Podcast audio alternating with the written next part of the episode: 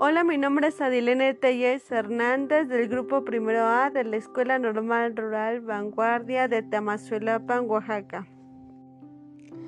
Y voy a hacer una reflexión acerca de las dietas y los estándares de belleza. Para empezar, debemos entender que cada uno de nosotros somos diferentes y nuestro estado de ánimo no debe de depender de nuestro estado físico.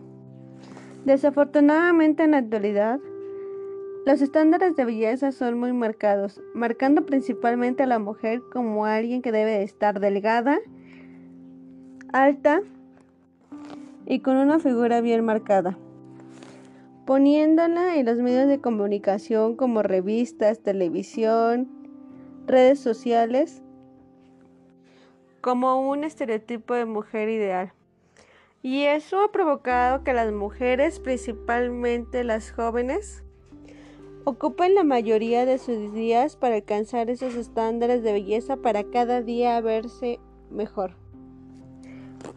Pero hay que entender que somos únicos y no podemos aparentar o querer ser igual que otras personas. Y que nuestra vida no debe de girar alrededor de estándares de belleza que solo cumplen una minoría.